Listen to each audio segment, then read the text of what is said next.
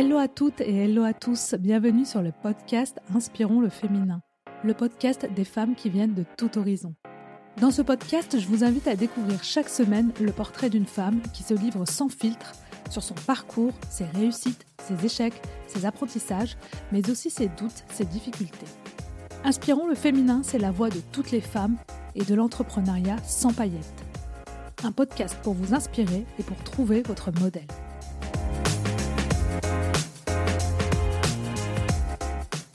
Hello à tous, j'espère que vous allez bien. Je suis très heureuse de vous retrouver pour partager avec vous le nouveau portrait d'une femme inspirante.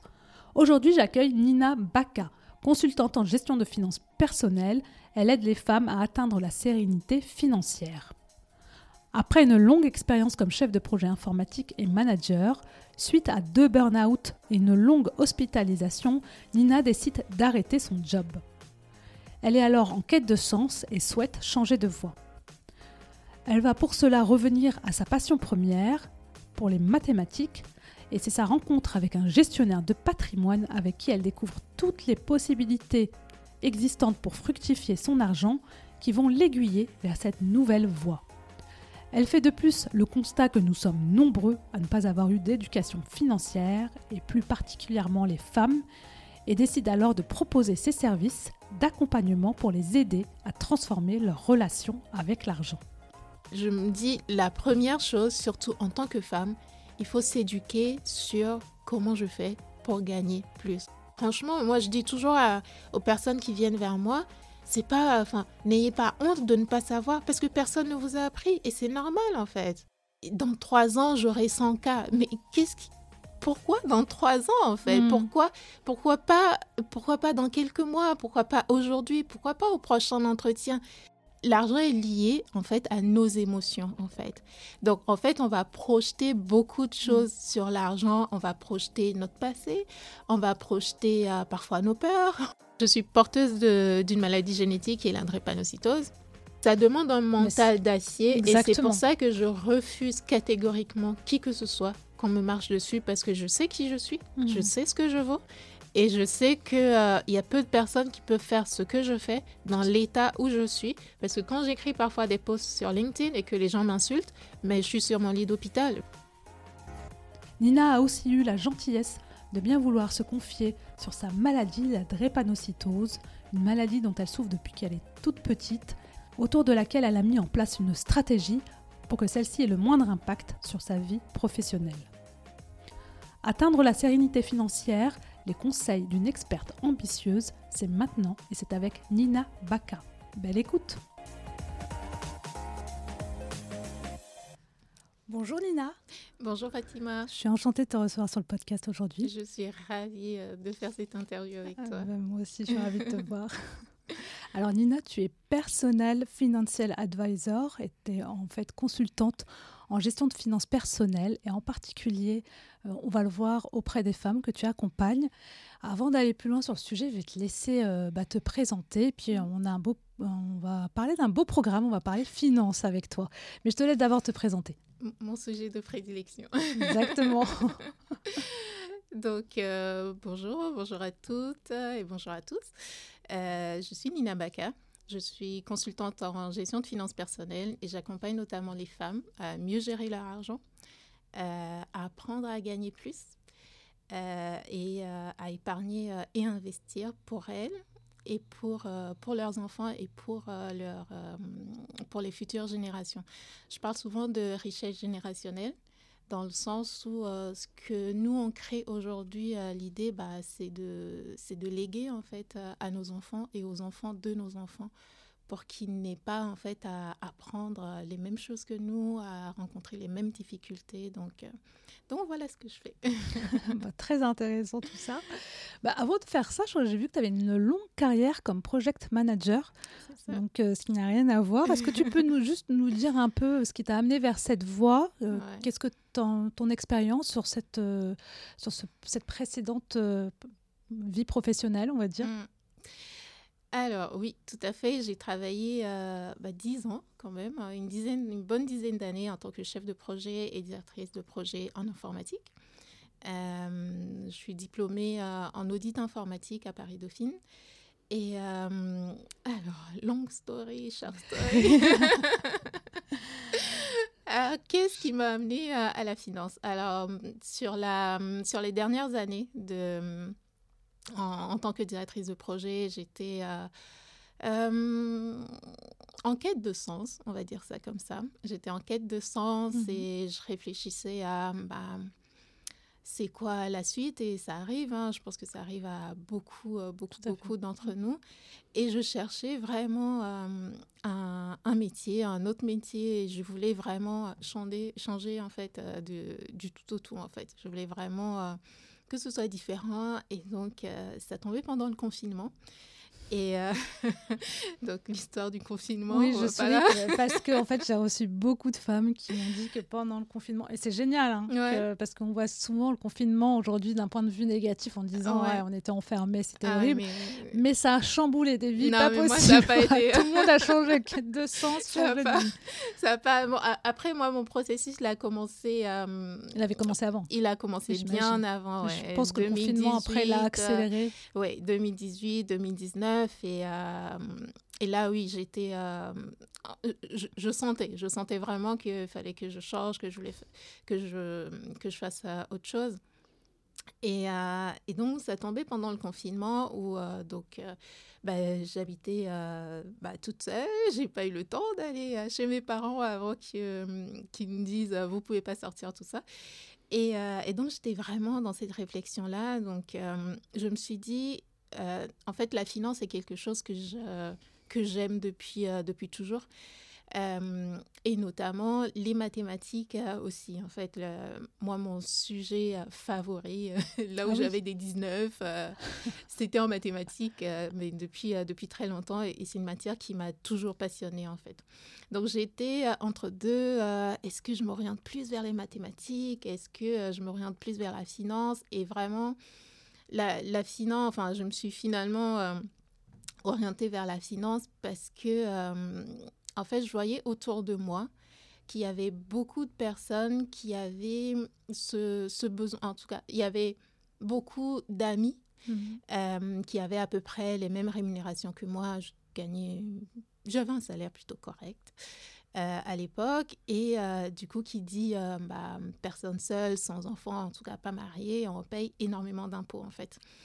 Et donc, quelques années avant, je me suis tournée vers bah, ma gestionnaire de patrimoine et c'est comme ça que j'ai découvert bah, tout ce que l'épargne pouvait apporter et, et tout le processus d'optimisation fiscale. Mais du coup, quand on parle d'optimisation fiscale, euh, il faut avoir de l'argent en fait pour investir, bien évidemment. Il faut avoir de l'épargne. Et j'avais commencé à en, parler à des copines euh, autour de moi. Et je me suis rendu compte que, en fait, beaucoup euh, gagnaient quasiment comme moi, ou voire plus parfois, mais ils n'avaient pas d'épargne en fait. tu peux nous donner une fourchette, c'est-à-dire gagner à peu près bah, Un salaire net de, de 4 000, 4 500 oui, c'est net. Euh, c'est bah, plus que c'est correct, quand on est seul sans enfant, oui. Oui, voilà. Et euh, bon, après, euh, je suis très ambitieuse. Bah oui, c'est la première chose qui me définit. Donc pour moi, c'était un salaire. Enfin, moi, je visais beaucoup plus en fait. Tout à fait. Voilà, je visais beaucoup plus, mais c'était ok pour moi ce salaire-là. C'était pas waouh et c'était OK en fait. Mais mm. sans, euh, sans, sans, jugement, franchement, par rapport à, à d'autres personnes qui peuvent gagner euh, un peu moins. Mais voilà, c'était un salaire qui me permettait de, bah, de vivre euh, correctement euh, et, de ne pas me, priver. et à ce moment-là, tu avais déjà, toi, investi, euh, par exemple, dans l'immobilier ou pas du tout? Non, pas, pas dans l'immobilier, mais comme j'avais la gestionnaire de patrimoine euh, bah, quelques années avant, j'ai fait de l'optimisation fiscale et après, j'ai commencé à découvrir bah, tout ce qu'il y a autour, c'est-à-dire que bah, en termes d'épargne, moi, je mettais euh, juste de, avant l'argent sur le livret A et puis ça s'arrêtait là. Mhm. Alors que là, bah, elle te parle euh, plus d'assurance vie, elle va te parler de, euh, de plan épargne en immobilier, de crowdfunding, mais vraiment tout un monde en fait que je ne savais pas et que. Et, et moi, j'étais vraiment focus sur il faut épargner, il faut épargner, il faut épargner. Euh, et, donc, quand j'ai voulu me lancer, je voulais à, à l'origine, en fait, être gestionnaire de patrimoine. Et quand j'ai commencé à échanger avec les personnes autour de moi, je me suis rendu compte que, mais en fait, ah oui, c'est bien d'être gestionnaire de patrimoine et d'aider justement les gens à mieux gérer leur patrimoine. Mais en fait, s'ils n'ont pas d'épargne euh, au départ, oui. ça va être compliqué. Et donc, c'est euh, en fait au fil de l'eau que je me suis rendu compte que le vrai souci des personnes, c'est la gestion de, du budget, en fait. C'est-à-dire qu'il y a une majorité de personnes qui arrivent à gagner de l'argent, ils ont un salaire tous les mois qui tombe, hmm. mais ils n'arrivent pas en fait à, épargner, ils n'arrivent pas à gérer en fait leur pas à gérer leurs finances. voilà pour euh, ensuite euh, se dire mais une fois que j'ai géré, ensuite je vais épargner et ensuite je vais investir. Donc moi j'arrive en disant je vais vous aider à investir, mais ils n'ont rien en fait de, de côté et je me suis rendu compte que c'est pas une mmh. question de je ne gagne pas assez, c'est peu importe la rémunération et je me suis rendu compte j'ai des clients qui a une rémunération euh, de 10 000 euros et 8 000 euros, 7 000 euros net par mois. Et, euh, et, en fait, qui n'avaient pas suffisamment d'épargne ou alors qui arrivaient simplement à mettre 100 euros de côté, en fait. Ah oui, donc peu importe euh, le salaire, le montant du salaire, même à 7 000, 8 000, ils n'arrivaient pas à épargner en fait. Exactement, exactement, parce que, euh, enfin, enfin, pour, pour, plein de raisons en fait. Plein de raisons. Et, euh, et donc voilà, c'est comme ça que je suis vraiment tombée dans. donc j'ai mis mon projet de.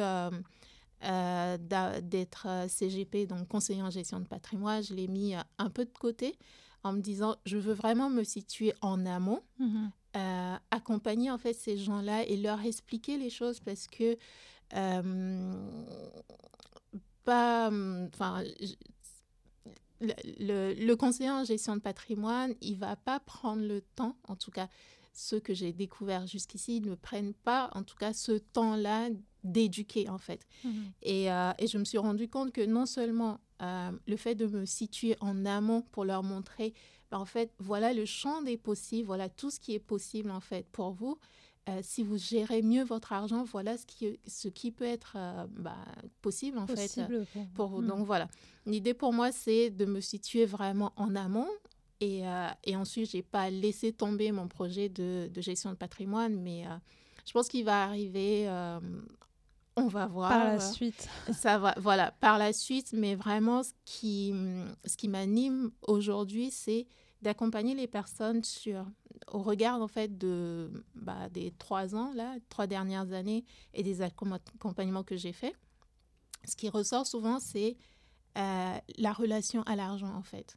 Hmm. Et, euh, et, je me suis pas mal formée là-dessus parce que c'est parfois on ne comprend pas en fait comment euh, une personne qui gagne autant n'arrive pas en fait à mettre de, côté, et ensuite euh, bah, investir en fait. Et parfois, ça vient de notre histoire, ça vient de notre relation à l'argent et c'est beaucoup plus profond qu'un simple calcul de se dire, euh, bah, en fait, euh, tu prends 100, euh, bah, tu enlèves 20 euros, il en rêve 80. voilà, c'est pas que des mathématiques, c'est pas que des calculs.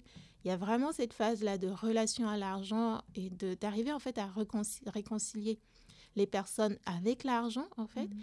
Euh, et ensuite, une fois qu'on, enfin, moi j'appelle ça un peu déblayer le terrain, en fait. Mhm. une fois qu'on a fait ça, on peut en fait sereinement passer à, à la notion de budget, à la notion d'épargne. Et une fois que ça aussi c'est fait, bah, on peut passer en fait à l'investissement. Et, et aussi, ma vision, c'est que on n'est pas, en fait, on a été trop éduqué dans faire un budget, c'est se priver, en fait. Hmm. Et moi, je dis, faire un budget, c'est OK, en fait, pour moi de faire un budget, j'en fais un moi-même.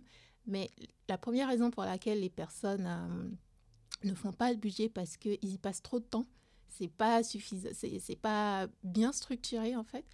Et donc, ils y passent quelques mois, c'est chiant, et puis bah, finalement, ils laissent tomber.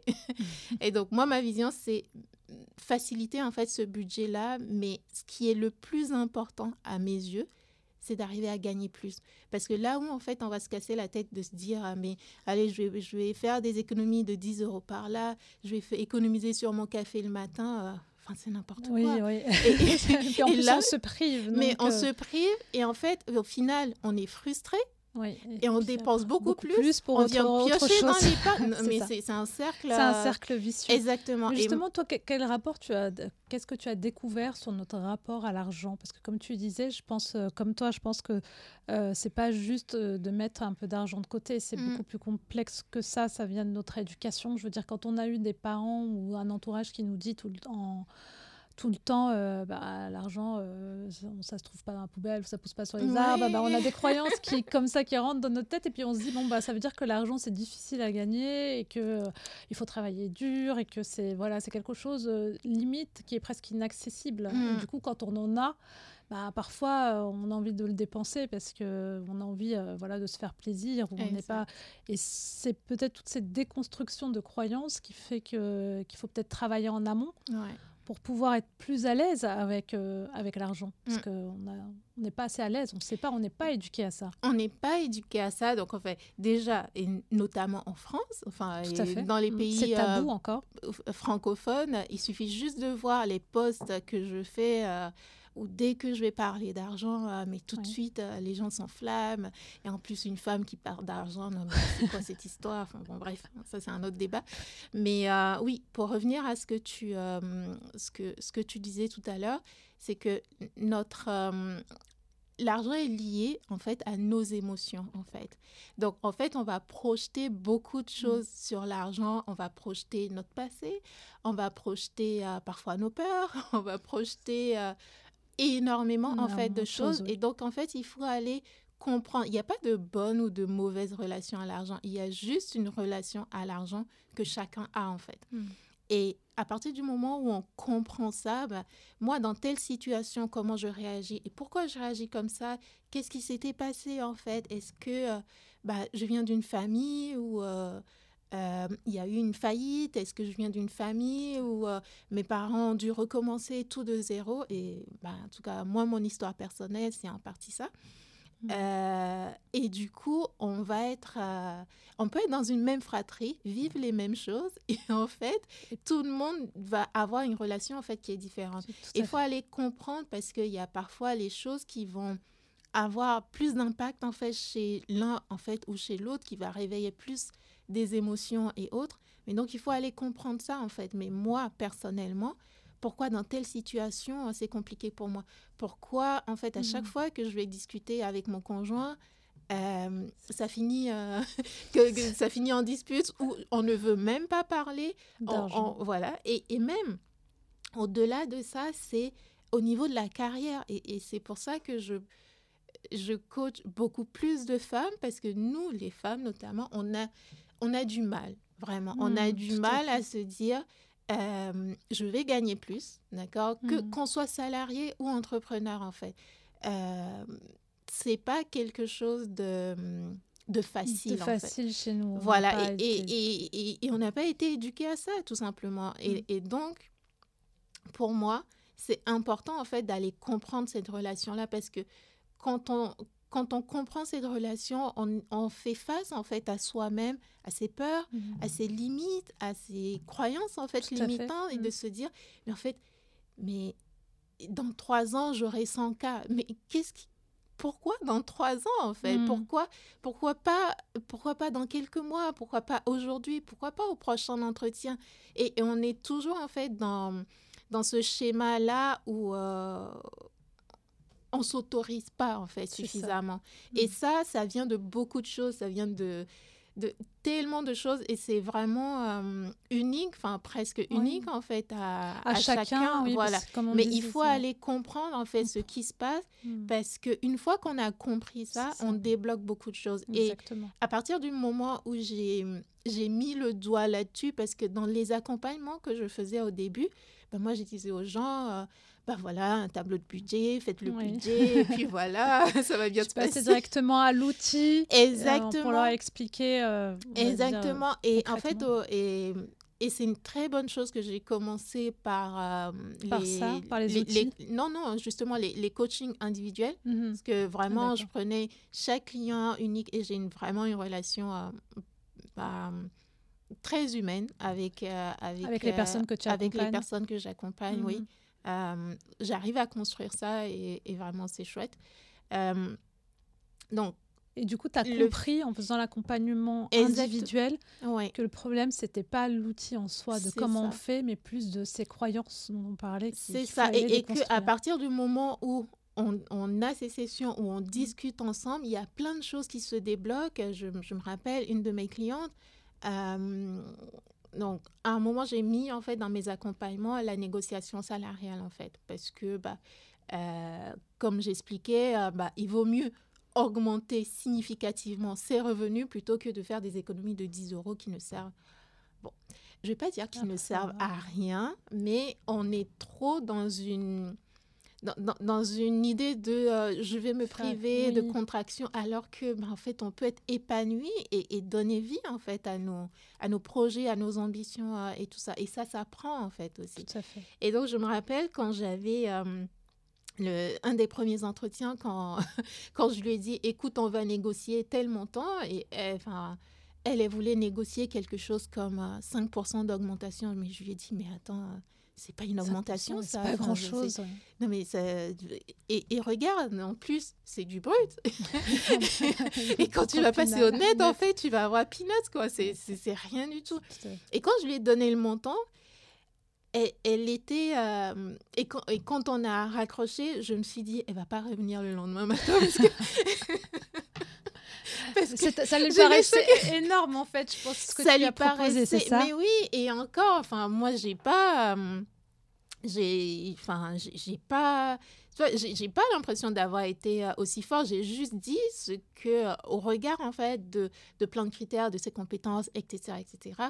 euh, j'ai juste dit en fait ce qui me paraissait euh, complètement logique. logique par Mais à la fin du coup, je me suis dit bon bah ça y est Nina, t'as perdu ta cliente.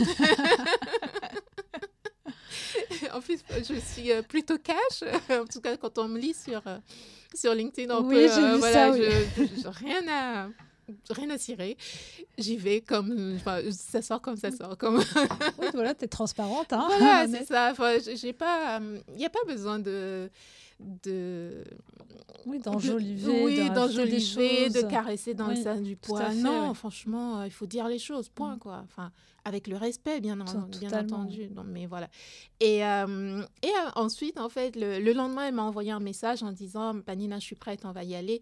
Et je me suis dit, ouf, en fait. Ah, Et finalement, elle a eu son augmentation, elle a eu euh, 30%. La, bah, la même année, elle a réalisé plein de projets, elle a fait l'acquisition de sa résidence principale parce que justement, cette augmentation lui a permis de d'avoir un boost au niveau de, de sa capacité Mhm. d'épargne et de faire passer son dossier à la banque.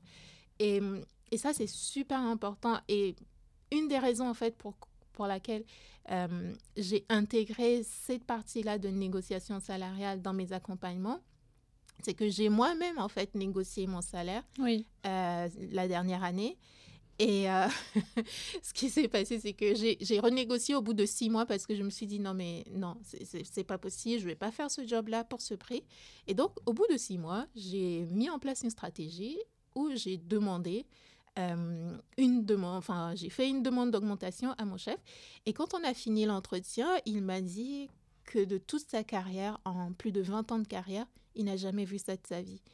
Et moi, j'étais like, euh, bah, je, ne comprends pas, enfin, c'est logique, quoi. Je suis pas satisfaite, euh, je le dis, mais on peut pas venir devant son manager et dire, oui, je suis pas contente, euh, je veux une augmentation. Mais non, totalement. ça Non, toi, tu as, construit une stratégie bien faite, bien montée, et tu es allé le voir pour lui demander augmentation parce que pour toi, ça te paraissait justifié. Exactement, mais en fait, il faut Et comment il a venir- réagi? Donc, il t'a dit, il a, il a jamais vu ça. C'est-à-dire que la manière dont tu l'as présenté, c'est la première dont- fois qu'il voyait ça. En général, Exactement, les gens ouais. viennent, disent, je veux une augmentation. Exactement, ouais. et euh, je, je l'ai fait dans un cas, enfin, il y a tout un processus en fait que j'ai Mhm. mis en place, et, euh, et là, quand il m'a dit, Ah, mais j'ai jamais vu ça, je suis, mais comment ça, et du coup, comment les autres ils font, quoi, enfin, en fait, moi, ça me paraissait tellement logique, euh, mais il, il a bien pris, bon, après... euh, Est-ce que euh, tu as eu l'augmentation je l'ai eu, je l'ai eu en deux temps. Mais tu l'as eu. J'espère qu'ils vont pas écouter ce podcast. Ils m'ont fait. euh, euh, j'ai eu une première, je crois que c'était euh, 30% que j'ai eu, qui n'est pas négligeable. Oui. Et, euh, et, donc, ils m'ont euh, versé une partie une première année et une autre partie euh, la deuxième année. Et j'ai eu le culot de dire au DG. Et j'étais pas contente. J'ai demandé un rendez-vous avec le DG. Non, mais vraiment. Ah oui. enfin, moi, quand je suis pas contente, je oui, dis point, dis. quoi. Enfin, je, je, je, avec tout le respect que tu je valorises dois ton aux travail, mais oui, voilà. Donc, j'ai demandé un rendez-vous avec le DG. Donc, il y a le président, le DG, après, il y a les membres du COMEX et moi, j'étais rattachée à un membre du COMEX. Donc, j'ai demandé naturellement un rendez-vous avec le DG. Et le DG, je lui ai dit, bah, écoutez, euh, moi, je ne fais pas la moitié du boulot. ah oui, c'était cash là, du coup. j'ai dit... J'ai dit oui, mais moi je fais pas la moitié du boulot. Enfin, je, je comprends pas pourquoi vous me donnez 50% cette année. Euh, euh, dans le sens où, euh, oui, j'ai rien à prouver. Bon, après, euh, en, en, en, tant que manager aussi, il, il, y a plein, plein, plein de choses. donc voilà. Mais, mais du on coup, va il, a réa- que ça... il a réagi comment le PDG Non, mais en fait, c'est... je pense qu'à un moment, ils pas. étaient habitués un peu à mes. Un peu, À tes demandes C'est ça. Ou surtout le fait que je sois un peu cash parce que c'est pas la première fois et même des prestataires. euh, bah, si tu m'emmerdes, je te fais comprendre très clairement que mon, mon coco, euh, enfin, Ouais. c'est pas mon problème, quoi. Moi, j'ai Mhm. un objectif, euh, voilà. Et, euh, mais oui, enfin, en tout cas, on va dire que euh, c'est quand le fait d'avoir eu euh, en deux fois ça a un petit peu motivé euh, ma sortie aussi de, de, de l'entreprise. de tout le processus salarial et tout ça. Mais, mais ouais, je suis plutôt. Enfin, je Donc, du pense coup, que tu, je suis tu, plutôt tu contente. as, cette prise de conscience que tu as envie de partir de l'entreprise. En même temps, tu, réalises qu'il y a cette problématique au sujet de l'argent. Euh, tu en parles autour de toi, que les gens. ils- Enfin, tu réalises qu'il y a plein de choses qu'on peut faire avec de l'argent, euh, mis à part épargner. Mm. Et à quel moment, donc c'est pendant le confinement, que tu réfléchis justement à passer ta salle, enfin, changer de carrière, à te Oui. lancer en. Alors, quand je disais tout à l'heure long story, short story, euh, euh, j'ai fait euh, euh, deux burn-out professionnels. Donc, euh, du coup, euh, pour être tout à fait transparente, donc il y a eu tout, voilà, tout un processus et je pense que j'ai mis deux ans quand même Ouais. à me relever de ça. Et donc, après ça, je voulais. En fait, j'étais en rejet de. En rejet du salariat, en rejet de mon poste. Et, euh, et je me rappelle que je passais des entretiens, mais je ne me reconnaissais pas. Je n'avais pas cette niaque-là. Ah, en fait, je ne pas reconnaissais pas, la. Nina ambitieuse euh, qui va en entretien. Et surtout, en fait, je voulais, dans un. Je voulais, enfin, je sortais d'un poste où, avec un, du management, à la fois euh, une petite équipe en interne, mais surtout des prestataires, euh, quand même euh, une quinzaine de personnes au total. Euh, et j'étais euh, là à dire, euh, mais en fait, je veux plus manager personne, mais je vais en entretien, je ne peux pas expliquer en fait pourquoi je ne veux manager personne. Et du coup, euh, je sors d'un poste de directrice de projet ou euh, je demande un poste de chef de projet, je veux me la jou- jouer cool, mais je veux pas non plus trop baisser mon salaire. Enfin, non, mais c'était n'importe quoi. et euh, j'ai fait ça un moment et après, bon, il y a eu mes, mes soucis de santé. J'ai eu une phase très, très, très compliquée Mhm. juste avant le confinement. Et en fait, quand je suis, où j'ai été en réanimation d'ailleurs, pour être, euh, pour tout expliquer. Mhm. Et en fait, quand je suis sortie de là, je me suis dit, mais je suis croyante. Et je me suis dit, mais Dieu m'a pas donné la vie pour que euh, j'en fasse, euh, euh, pour que je fasse un boulot qui ne me plaît pas. Et donc, à partir de là, je suis sortie de là en disant, je m'en fous de ce que vous pensez, enfin, de, de, de ce que qui que ce soit pense. Et je, je vais juste trouver le, je vais juste trouver que, ce qui me qui passionne te- et, euh, Mhm. et me lancer, euh, peu importe le prix en fait. En fait, à partir de là, je me suis plus posé de questions parce que euh, c'était c'était compliqué. hein, Parce que tu avais peur du jugement des autres avant? Des parents, des, de la oui, famille non, c'est plus ou la des famille. amis, l'entourage? Non, pas les amis, c'est plus les, Les familles la famille, les Mhm. parents parce que il faut être transparent quand on arrive à un certain niveau, Mm. bah, on a un certain statut aussi. Et moi, je m'en fichais euh, complètement. Et dès que je disais, mais je veux plus un poste à responsabilité, bah, autour de moi, les gens ne comprenaient pas. Mm. Voilà. Et, euh, et même, enfin, mes, mes amis de l'époque, aujourd'hui, bah, ouais, je, je les vois plus. euh, Ouais, ils comprenaient pas ta décision. non, euh, ils, ils, ils comprenaient pas, mais mais il y a eu trop de choses pour que, euh, Mm. enfin, je pouvais pas quoi. Vraiment, euh, en fait, deux ans de burn-out. Ensuite, j'enchaîne avec euh, une hospitalisation en réanimation. Mm, Euh, non, quand on sort de là, honnêtement, euh, Là, il y a de peu- quoi remettre en question certaines choses. hein. non, mais exactement. Et, et vraiment, je suis sortie de là en disant, euh, je, je ne sais pas qui est en face de moi, je ne sais pas ce que vous pensez, mais j'en ai rien à cirer. je vais juste... Eu- et t'as suivi ta voix. J'ai suivi ma voie et bah, j'en suis là aujourd'hui. quoi. Ouais. Et ça fait combien de temps du coup que t'es lancée euh, Euh, bah ça, là, cette année, en... donc, je me suis lancée en auto-entreprise, donc ça va faire trois ans, là, en, en mai. Et, euh, et je suis passée en société, là, depuis le mois de janvier. Voilà. D'accord. Donc, euh, ça suit son Ça cours. suit son cours. Mais, euh, Donc, et du coup, tu te lances euh, justement en te disant je vais accompagner les personnes qui, dans leur gestion f- de l'argent, en fait, dans leurs finances personnelles. tout à fait. Et petit à petit, donc, tu t'es rendu compte que c'était les croyances qu'il fallait travailler Mm, avant de donner les outils. exactement. Et, et comment tu fais justement pour, quand tu démarres cette activité-là, à qui tu t'adresses Comment tu trouves tes premiers clients Et parce que tu arrives avec un sujet qui est un peu tabou, que les gens n'ont pas envie de parler ou qui ont du mal. Quoique, que j'ai reçu quand même pas, pas mal de femmes aussi sur le podcast où on a parlé d'argent. Oui, Je pense à Hélène euh, Gerby de oui, donc, qui a lancé donc, une plateforme de formation, Oui. par contre, euh, justement sur l'investissement.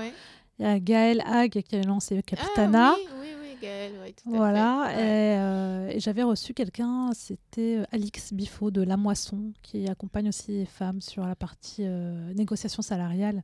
Oui, Et euh, je trouve que c'est un sujet justement autour des femmes. Tous, tous ces projets-là montrent que depuis, je crois, à peu près deux ans, trois ans, qu'il y a un sujet autour justement des femmes, parce que on sait que les femmes, quand elles négocient mal leur salaire, à la fin, elles, ont, elles touchent 40% de moins que les hommes au Mhm. niveau de, de leur retraite. C'est énorme. Ce qui est énorme. Et puis, ça a aussi des conséquences parce qu'elles investissent pas assez. Mm. Donc, on sait que manque, euh, si elles investissent pas, c'est les hommes qui vont le faire à leur place et ils vont Mm. investir dans des projets que eux leur parlent, pas forcément les femmes. Qu'est-ce que toi elles comprennent pas, en fait. ce Voilà, c'est ça. on- après, elles comprennent pas. Donc, ça a Mm. un impact aussi après sur la société et sur euh, beaucoup de choses. Mm. Qu'est-ce que toi, justement, tu as constaté en étant en contact avec ces femmes? Est-ce que vraiment, tu essayes de les sensibiliser à ça Est-ce qu'elles sont, elles deviennent de plus en plus à l'aise? J'ai l'impression quand même à parler d'argent parce que j'ai l'impression Mm. que l'investissement, c'est encore... euh, ça arrive, mais peut-être pas assez vite, aussi vite qu'on le voudrait. Oui, alors, quand, quand je me suis lancée, en fait, j'avais... Il y a trois ans, j'avais aucune stratégie. Je me Oui. suis juste lancée comme ça. Elle s'est faite au fur et à mesure, c'est ça? Elle s'est construite au fur et à mesure, mais voilà, on va dire que j'avais la fougue de la débutante qui n'avait peur de rien. Mais c'est très... Et donc, les, mes premières clientes, sincèrement, ça a été euh, euh, mon entourage, des amis euh, d'amis. Euh, je me suis juste lancée. En fait, j'ai envoyé un message WhatsApp. J'ai saoulé tout mon réseau sur, euh, sur Instagram. Désolée. Pour Désolée, les gens qui. euh, Désolée de vous avoir saoulé. Mais voilà, enfin, vraiment, j'ai envoyé un message à mon entourage. Et je, bah, ma première cliente, ça a été. une très bonne amie à moi qui m'a fait, euh, qui m'a fait confiance. Mhm. Et, euh, et on a travaillé euh, ensemble et au fur et à mesure, ça a été, euh, ça a été quelques personnes que je connais et, euh, et très vite en fait, je me suis mise sur, euh, sur LinkedIn Mhm. et c'est comme ça que j'ai eu, que j'ai eu mes premières, mes premières clientes et vraiment, j'accompagne aussi les hommes, mais dans mes, dans mes, dans mes groupes ou en tout cas en one-to-one, il y a vraiment très très peu d'hommes en fait. Mais, mais voilà. Et euh, donc ta question c'était... euh, Du coup, ma question c'était, oui, qu'est-ce que toi tu as constaté euh, par rapport euh, aux femmes justement que tu accompagnes, par rapport à leur, euh, bah, leur rapport avec l'argent, avec leur sensibilisation Est-ce qu'elles en parlent de plus en plus facilement ou pas du tout? Euh, je vais dire, ça dépend. en tout, quand elles font appel à moi et qu'elles s'engagent à, ce qu'on travaille ensemble, elles ont plus ou moins, enfin, la majorité ont été sensibilisées, notamment via mes, via mes contenus, en fait, parce que je mmh. partage énormément et donc je, je, ce que j'essaie de faire dans ma stratégie de contenu, c'est vraiment de d'enlever ce tabou en fait sur l'argent et surtout sur toutes ces notions là de soit de budget ou d'investissement mmh. de ramener les choses en fait à des exemples euh, concrets en fait et que ça parle en fait à tout le monde et donc quand elles lisent ça commence à mmh, voilà ça fait en fait son, son chemin mmh. ensuite euh, euh, ensuite, elle me contacte en disant oui, mais euh, j'aimerais, euh, soit j'aimerais, j'aimerais investir, mais je sais pas par où commencer. donc, je commence à leur expliquer, ou alors c'est plutôt j'ai un bon salaire, j'ai pas suffisamment d'épargne aujourd'hui et, et, voilà.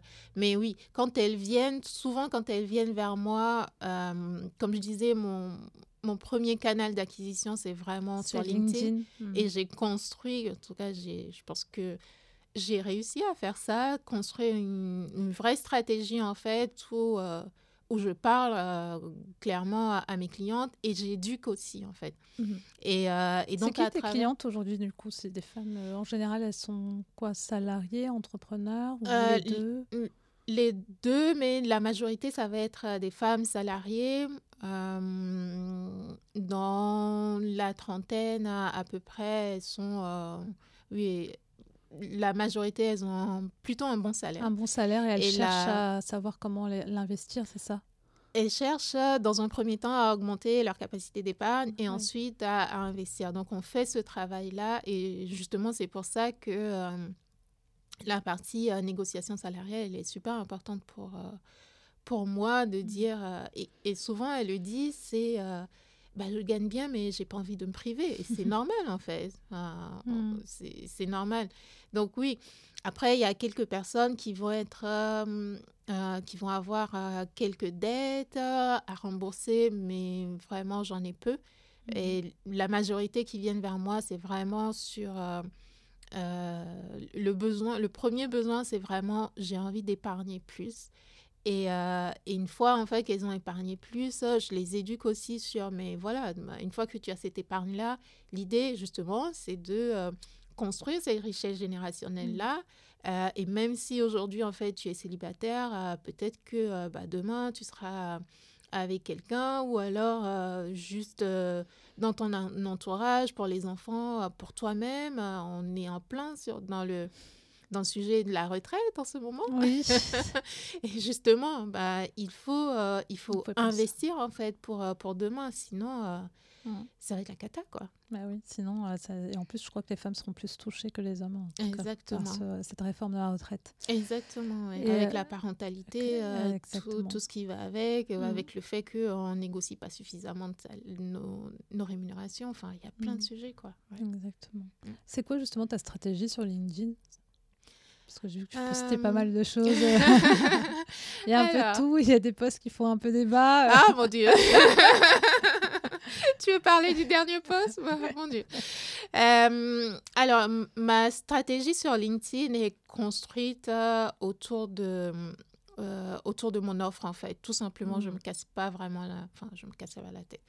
elle, est, elle, est, vraiment construite en fait autour de, de mon offre. Donc, je vais parler, donc mon, mon, offre est structurée en trois points. Donc le premier point, comme je disais tout à l'heure, c'est la relation à l'argent. Le deuxième, c'est on travaille le, le, budget et l'épargne. Euh, et en troisième, on va parler d'investissement en fait. Donc ma stratégie, c'est vraiment euh, autour de ça. De ces trois sujets-là. De ces, de ces trois sujets-là. Et, euh, et aussi, en fait, ces trois sujets-là, c'est pas, c'est pas simplement, comment dire, c'est pas simplement des chiffres en fait. Mmh. Les personnes que j'accompagne, elles sont euh, bah, parfois célibataires, elles sont parfois en couple, mmh. donc forcément, je vais parler de euh, des de quand, je vois que tu, donnes euh, des, exemples très concrets. C'est ça qui est, qui est bien parce que ça parle beaucoup plus aux gens, je pense. Mais oui, parce mmh. que en fait, moi, ce que c'est que les, les, gens à chaque fois disent oui, mais les sujets de finance, c'est trop chiant, on n'y comprend rien. Mais et, moi, mon, mon, objectif depuis le départ, ça a été de rendre facile ces sujets-là mm. pour tout le monde et notamment pour les femmes, en fait. Mm. Et, et c'est pour ça que quand je vais traiter un sujet, à chaque fois, j'essaye au maximum, même si c'est pas toujours euh, simple, j'essaie au maximum, en fait, de le ramener, en fait, de, pour que, peu importe, en fait, ton statut, euh, il faut juste que tu comprennes, en fait. Mm. Et, euh, et, et, mon, j'ai un mentor et un business coach. Et, euh, et, depuis le départ, il m'a dit, Nina, si ce dont tu parles, ne, si tu peux pas expliquer à un enfant de 5 ans, c'est que euh, c'est que c'est pas OK, en fait. Mmh. Et, euh, et, à chaque fois que j'écris, parce que j'écris tous mes posts moi-même, à chaque fois que j'écris, je, je, me dis toujours, est-ce que c'est suffisamment clair? Mmh. Est-ce que est-ce qu'un enfant de 5 ans peut comprendre? Quand on dit un enfant de 5 ans, c'est vraiment pour...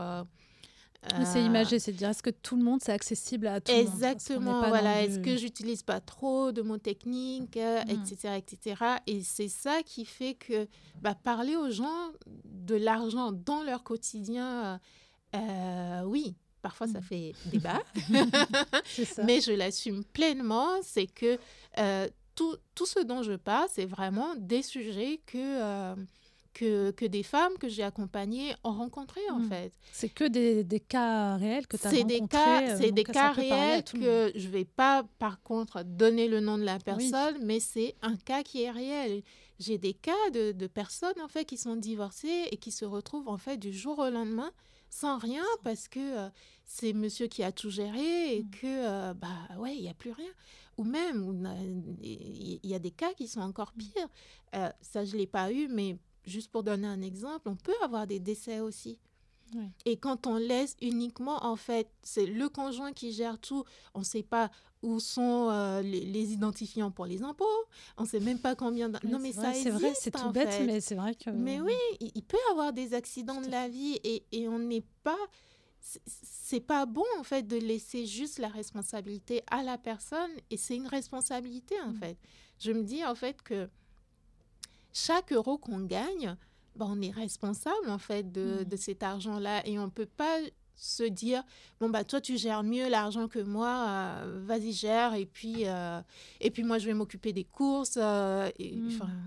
puis justement dans les couples parce que le, le, couple c'est un, un, sujet aussi un vrai sujet, un vrai sujet aussi quand on est en couple par rapport à l'argent. Mmh. tu constates encore que c'est toujours l'homme en fait qui gère les finances?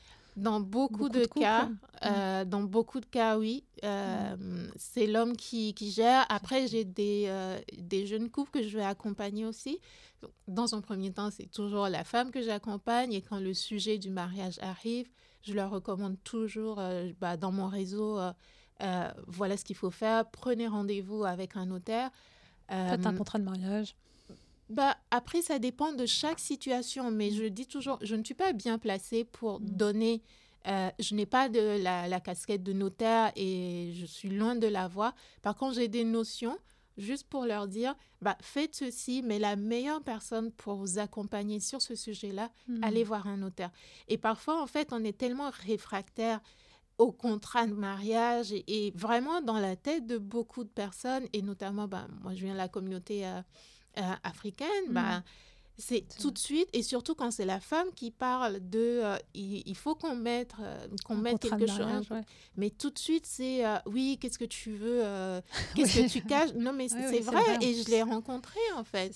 Et et c'est tellement, en fait, dans, dans, notre culture, ou même parfois on va dans des mariages où euh, à la mairie, on va demander est-ce qu'il y a un contrat de mariage, on dit non et tout le monde applaudit. Mais j'ai envie de pleurer, moi. c'est vrai, non, mais c'est vrai, non, mais t'as raison. C'est culturel, ça reste depuis, euh, c'est depuis des générations. Exactement. Ça ne se fait pas, entre guillemets, on mais, pas de mariage, mais, sauf que c'est pour la femme. Ça, ça peut être euh, vraiment complexe le jour où ça divorce. Ou oui, et, et c'est pas que des cas de divorce, c'est qu'aujourd'hui, on est nombreuses euh, et nombreux à être des entrepreneurs. Mhm. Donc, en tant qu'entrepreneur, on crée une société, qu'on reste en fait sur la communauté de biens et tout ça. Et, et, le jour où il y a une faillite, il y, euh, bah, il y a des conséquences sur la famille. Et les gens, ils voient les gens voient uniquement le côté de euh, oui, qu'est-ce que tu veux me cacher euh, Mhm. Oui, euh, t'es t'es radin. Mais vraiment, Ouais, c'est ils voient que le côté négatif, mais ils voient pas que Exactement. en fait c'est Et c'est une protection. c'est une Moi, je dis souvent aux exactement. gens que mais allez voir un notaire, euh, mettez en place ce qui est le mieux adapté en fait à Mhm. votre situation. Et si c'est un contrat de mariage, peu importe, c'est un acte d'amour en fait avec euh, envers l'autre. On le voit pas en fait de cette façon-là et, euh, et j'essaye en tout cas justement en fait en prenant des exemples aussi concrets Mhm. bah, que ça parle euh, que ça parle au plus grand nombre et oui parfois je vais aussi euh, taper euh, du poing sur la table en disant oui en tant que femme oui vous pouvez être en couple vous pouvez être marié, mais quand il s'agit de prendre des petites décisions, mais les hommes, ils ne demandent pas l'avis de quelqu'un pour dire Mhm. euh, je prends, euh, bon, qu'est-ce que tu en penses? Est-ce que je devrais faire ça? Il va prendre la décision. Je dis pas, enfin, pour revenir justement au dernier post que Oui. j'ai fait, qui fait vraiment débat, mais je, je te montrais les statistiques, c'est c'est un truc de dingue. Oui, alors que tu bon. disais que c'est- en fait tu parlais pas de décision énorme. en Mais fait, oui, c'est les pas gens une commencé à maison, me parler, à donc, dire euh, oui, mais euh, et si elle achète une maison et machin Oula, calmons-nous en fait. c'était pas le sujet. Mais c'est pas le sujet et, euh, et surtout en fait c'est vrai que là j'ai généralisé, mais le cas concret en fait dont je parlais, c'est vraiment en fait quelqu'un qui est euh, qui n'est pas marié, pas paxé, pas de, enfin rien du tout, c'est juste le copain et mais après je conçois que c'est une objection comme une autre. Mhm. Mais ce que je voulais mettre en avant, c'est aussi dire aux femmes que arrêtons en fait de nous cacher derrière, euh, bah, de, de- oui, de, de nous cacher oui. en fait et, et dire euh, j'ai peur. Oui, on a toutes peur, mais moi aussi j'ai peur en fait. Mhm. Mais ça ne doit pas empêcher en fait de de se faire confiance faire et de confiance, prendre euh, voilà de prendre les décisions et euh, et oui on est euh, on est en couple mais parfois dans le couple il y a une personne qui veut investir et l'autre qui qui veut pas. Et il faut prendre le temps de décision ou simplement mais des choses basiques. Il y a des couples qui ne s'asseyent pas pour faire un budget et je ne comprends pas honnêtement comment on fait des enfants sans se dire comment je finance en fait, j'allais dire comment je finance ces enfants. Tous les parents, excusez-moi pour cette phrase. Ça se finance aussi. Mais voilà, enfin, co- comment je finance en fait le. Bah, leur avenir, quoi, leur avenir, mais- même- études, ou même juste là. mais il y a juste plein là, il y a des choses à hein. acheter. Il y a le fait. berceau, il y a tellement de choses. Mm. Mais les coûts qui coûtent, coûtent une blinde. Oui, c'est ça. Non, mais il y a tellement de choses. Et c'est vrai qu'on est dans, dans l'euphorie de euh, mais Oui. c'est génial, on va avoir un enfant et tout ça. C'est bien. Mais ouais, il faut aussi, en fait, se dire ah, mais qu'est-ce que je lui offre, en fait, cet enfant-là? Mhm. et, et ça demande de s'asseoir avec l'autre euh, Et d'en discuter. et d'en discuter. Mm. Et ça, en fait, ben, on ne le fait pas. Mm. On, on garde juste le côté euh, plaisir où, euh, oui, on, on On est construit, on est content d'avoir un enfant. Et, et, et moi, je dis toujours, euh, mais c'est super important parce que... Et, hum, c'est à partir de là, quand je parle de ces sujets-là, il y a des jeunes parents qui me disent, bah, j'ai des enfants, euh, c'est vrai que tel sujet que tu as abordé, euh, bah, comment, euh, comment financer leurs études dans quelques années, qu'est-ce que je vais leur laisser, etc. Mm, vrai, Plutôt que de laisser l'argent sur un livret A, bah, il y a plein d'autres choses à faire. À Et si cet argent-là doit servir aux études de l'enfant euh, dans, à- Dans 15 dans, ans, dans 20 15 ans. oui. ah, mais Mm. pourquoi laisser sur un livret? A fait. Et c'est simplement que on n'est pas éduqué, pas à à ça. ça. je- Et, et, hum, et c'est pas, franchement, moi je dis toujours à- aux personnes qui viennent vers moi, c'est pas, enfin, n'ayez pas honte de ne pas savoir parce que personne ne vous a appris et c'est normal en fait. Mais à partir du moment où on se pose les questions de se dire, bon, tiens, juste avoir cette curiosité-là et de se dire, bah tiens, j'ai lu tel poste, j'ai vu telle personne qui parle de ça, etc., etc. Oui, là, il faut vraiment... euh, Il faut se poser des questions. il faut se poser les questions, Mm. oui. Mm. Et euh, euh, c'est pareil, on a appris euh, plein de choses à l'école et, et ça, on l'a pas on appris. l'apprend pas alors que c'est la base et qu'on devrait apprendre. Exactement, que- mais après, on, on peut aussi s'arrêter à cette phrase-là, personne ne m'a appris, mais on Mm. peut aussi prendre sa Tout. Après, responsabilité, chacun- se dire, bon, maintenant, qu'est-ce que je peux faire pour changer les choses, à la fois pour moi, et pour, euh, pour mes enfants et pour les futures générations. Et Mm. c'est ce que j'essaie d'inculquer en tout cas. D'accord, je comprends bien, tu as bien raison. Et encore là, on parle juste du couple, on parle pas dans le cas où on divorce, parce Oh, qu'après, c'est encore autre chose, Oh, mon Dieu. un autre débat. je suis dans ce cas-là, on en parlera après. Euh, justement, euh, pas- pas- je voulais justement te poser une question dans, un- dans un cas bien précis, parce que Mm. l'audience un peu du podcast, c'est quand même aussi des femmes qui entreprennent. Ouais. Ça serait quoi justement toi ton conseil pour des femmes qui sont euh, freelance, solopreneurs et qui euh, qui n'ont pas forcément un montant euh, qui est fixe tous les mois, puisque ça dépend des missions qu'on trouve, ça dépend Mm. de euh, voilà, il y a des, des périodes où c'est un peu plus calme, d'autres où on enchaîne des missions. Ouais. Qu'est-ce que tu conseillerais justement par rapport aux finances euh, quand on est dans ce cas-là? Euh, c'est une très bonne question. Je ne peux pas répondre de façon précise parce que chaque cas est différent. différent, oui. Et, et que euh, bah, on peut avoir euh, une femme qui est entrepreneur mais qui est mère seule de trois enfants et ça va pas être la même chose que euh, euh, Bah, bah, dans- je suis Je suis solo. Et... voilà exactement mais en fait l'idée il faut toujours enfin, que j'explique souvent c'est que il faut toujours partir de son projet mais quand on est entrepreneur je me dis la première chose surtout en tant que femme il faut s'éduquer sur comment je fais pour gagner plus Comment je fais pour, pour facturer augmenter mes prestations. Exactement. Et, et ça, en fait, on a tellement eu l'habitude de trop de gens qui proposent des, des, des tarifs, en fait, beaucoup trop bas. Et, euh, et au final, en fait, ceux qui vont proposer, en fait, un tarif qui est différent, bah, tout de suite, c'est ça ne va pas. Après, il y a une autre chose, c'est que il faut juste faire un choix et aller dans, la- dans, dans cette direction-là et, et se fixer, en fait, ce cap-là. On peut choisir de... Moi, mon objectif, c'est d'appliquer des tarifs qui sont bas, mais il faut comprendre qu'il faut que le volume, en fait, aille avec. Tout Tu à peux fait. pas appliquer euh, des tarifs euh, et on teste. Moi-même, j'ai testé énormément de fois. Mais combien de fois j'ai changé mes tarifs Hmm. Mais justement, quand on démarre, il faut tester Faut pour tester pour savoir voir, ouais. exactement. Mm.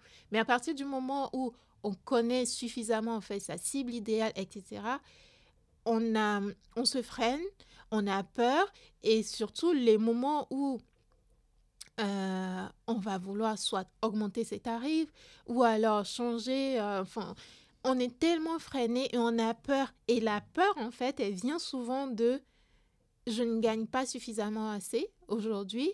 Et du coup, au moins ces clients-là me ramènent euh, bah, une certaine somme. Et donc, je vais y aller quand même. Et à partir du moment où on arrive à se débarrasser de cette peur-là, de se dire, mais ce que j'apporte, voilà les résultats. Parce que j'ai eu la preuve, en fait, par X, par plein, plein, plein plein, d'expériences précédentes. Exactement, en fait. Mm. Et à partir de là, il faut vraiment, en fait, il faut euh, fixer, en fait, un, tarif, qui- qui est juste pour soi, en fait, et qui reflète aussi euh, bah, Bah, la, la valeur. valeur de ce qu'on apporte, euh, ses compétences, etc. On ne peut pas, en fait, euh, vouloir grandir, on ne peut pas vouloir créer de vrais business et se dire j'applique un tarif, admettons, j'applique un tarif de 10 euros, mais euh, bah, je vais avoir euh, euh, 50 clients dans l'année. Ça ne Mhm. matche pas. Peu importe votre stratégie de tarif, il faut que ça rentre en fait, enfin que ça reflète en fait vos ambitions. Si c'est 10 euros, ok, mais ça veut dire que vous devez aller chercher beaucoup plus de clients. Et si votre euh, ce qui est OK pour vous, c'est plutôt, moi, je veux un tarif semi-premium ou alors premium, mais on est OK sur le fait que c'est ce nombre de clients, en fait, que je vais aller Tout à chercher. fait. Et ça, il faut vraiment le comprendre. Moi-même, j'ai mis du temps à le comprendre.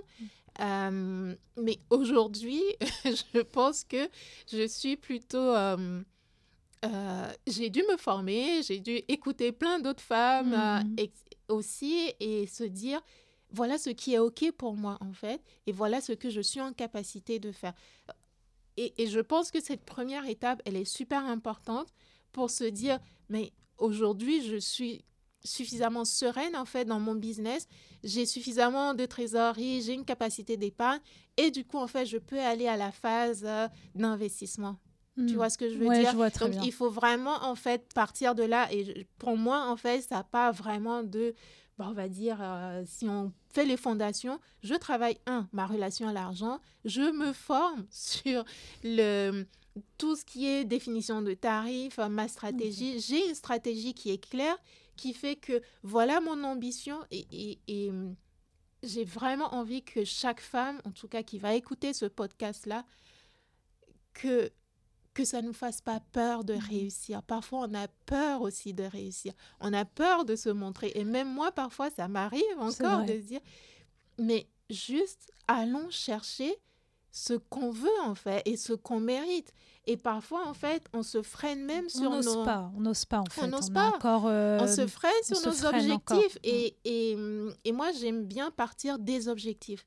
Quel est mon objectif? Quelle est mon ambition? Je veux aller là. Bah, ensuite, on va voir le comment on fait. Hmm. Mais il faut pas se dire, mais comment je vais faire pour arriver à ça et du coup se freiner? Non.